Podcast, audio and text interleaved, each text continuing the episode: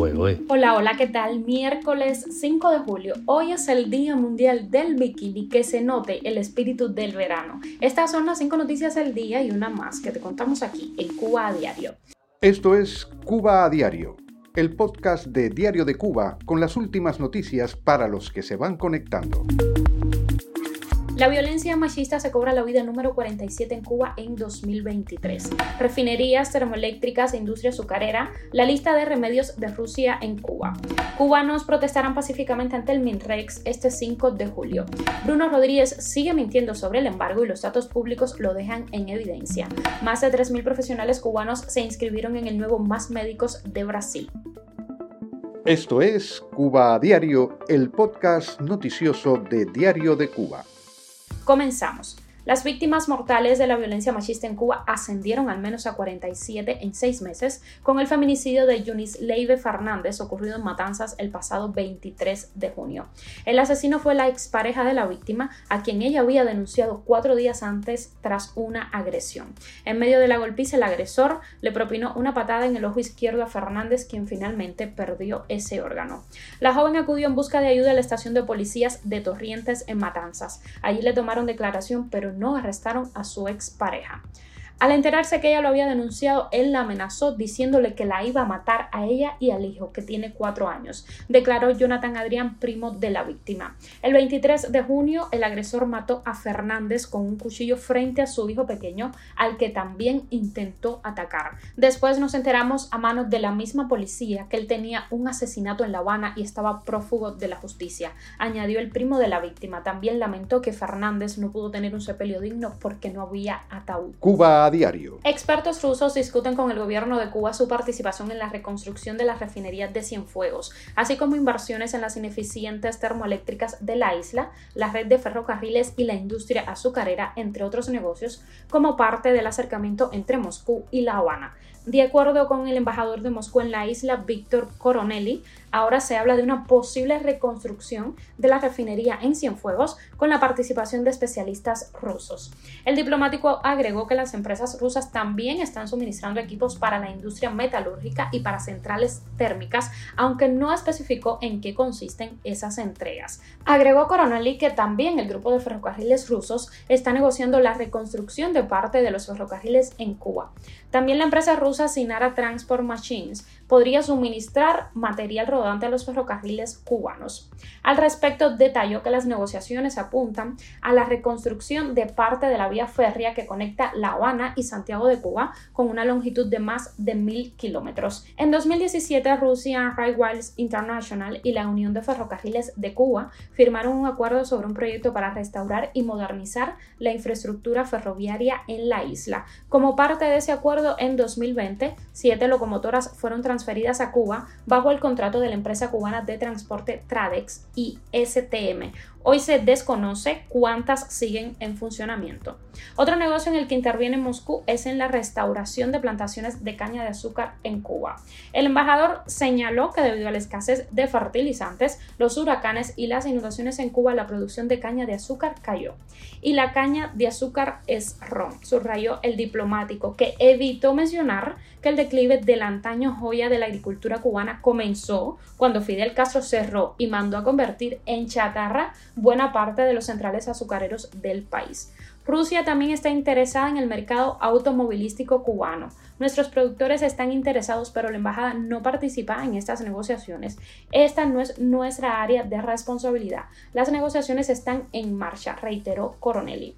No se explica con qué recursos La Habana pagará por esas inversiones, dado que tiene una deuda millonaria con Moscú y poquísima liquidez. Además, Rusia participa en la reparación del avión 96 que utilizaban para sus vuelos oficiales Raúl Castro y Miguel Díaz Canel.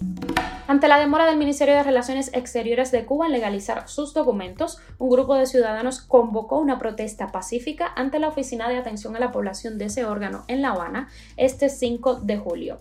La mencionada oficina se encuentra en calle H entre Quinta y Calzada del habanero municipio Plaza de la Revolución. De acuerdo a la convocatoria enviada a Diario de Cuba, la manifestación está prevista para las nueve y media de la mañana, hora de Cuba. Se trata de una acción desesperada de personas que solo quieren que sus documentos sean legalizados en tiempo y forma para obtener la nacionalidad española.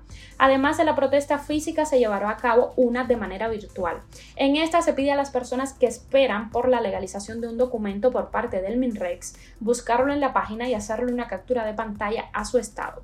Luego deben abrir Twitter, tuitear la foto y agregar el texto que deseen además de las etiquetas MinRex, MinRex no más demora, MinRex y mis papeles, más soluciones menos excusas. Deben añadir arroba Soberón Guzmán y arroba MinRex y luego copiar el link del tweet y publicarlo en el grupo. La convocatoria de esta manifestación pacífica llega tras meses de quejas de los cubanos respecto al trabajo del MinRex. Para callar las críticas, a inicios de junio el organismo anunció que había legalizado más de 93.000 documentos para procedimientos en el extranjero durante el mes de mayo y que había aumentado el personal disponible para realizar ese servicio.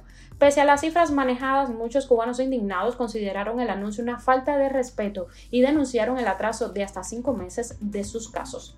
En mayo de 2023, un reporte de la prensa oficial evidenció estafas y hechos de corrupción en torno a la legalización de documentos. La creciente demanda de dicho servicio está relacionada con la actual crisis migratoria que vive Cuba. Las personas por lo general necesitan llevarse documentos acreditativos de su estado civil, de su nivel académico o de datos personales que les sean solicitados en otros países. Cuba a diario. Bruno Rodríguez volvió a mentir para explicar las millonarias compras de alimentos y productos médicos, así como los donativos millonarios que recibe su gobierno cada año de Estados Unidos pese al embargo, y que Diario de Cuba publicó la semana pasada al citar un amplio informe del Consejo Económico y Comercial Cuba-Estados Unidos que se apoya en información pública sobre el comercio de ese país.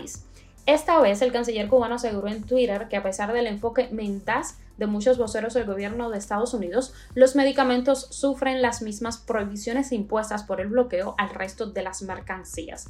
Las cifras públicas del gobierno de Estados Unidos que Rodríguez no se ha ocupado de desmentir indican que las exportaciones de productos para la salud del país del norte a Cuba, que incluyen equipos e insumos médicos, instrumental y productos farmacéuticos autorizados desde 1992 en virtud de la denominada Ley de la Democracia en Cuba, han sido ininterrumpidas desde 2003. A partir de esa fecha hasta hoy, tales compras han sido del orden de los 37 millones 66 mil 838 dólares, con la mayor cifra registrada en 2022, cuando fueron de 9 millones 226 mil 763 dólares.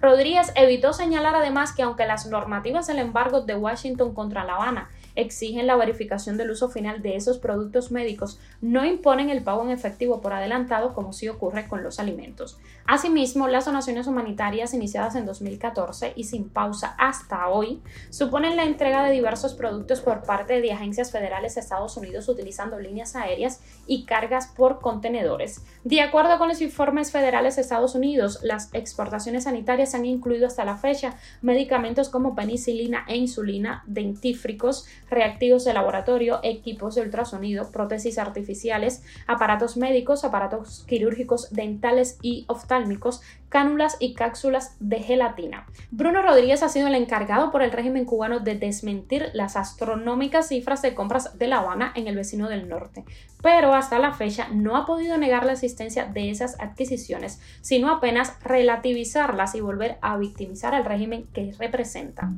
Son 3.235 los médicos cubanos ya inscritos en el programa Más Médicos, uno de los programas que el gobierno del brasileño Luis Ignacio Lula da Silva ha rehabilitado después que el régimen de la isla lo cancelara debido a que el anterior presidente Jair Bolsonaro exigió mejores condiciones para los sanitarios exportados por La Habana.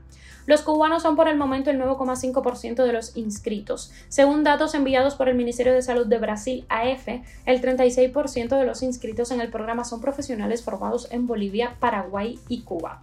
El gobierno de Lula, consciente de las críticas al programa en el pasado, por el que La Habana obtenía enormes beneficios explotando a miles de profesionales exportados, ha tratado de aumentar la representación de los brasileños con una variedad de incentivos como complementos salariales y oportunidades educativas. El alto porcentaje de médicos formados en el extranjero ha sido uno de los puntos más polémicos del programa desde que fue lanzado en 2013 durante el mandato de Dilma Rousseff, para resolver el déficit de personal sanitario en regiones apartadas como la Amazonía.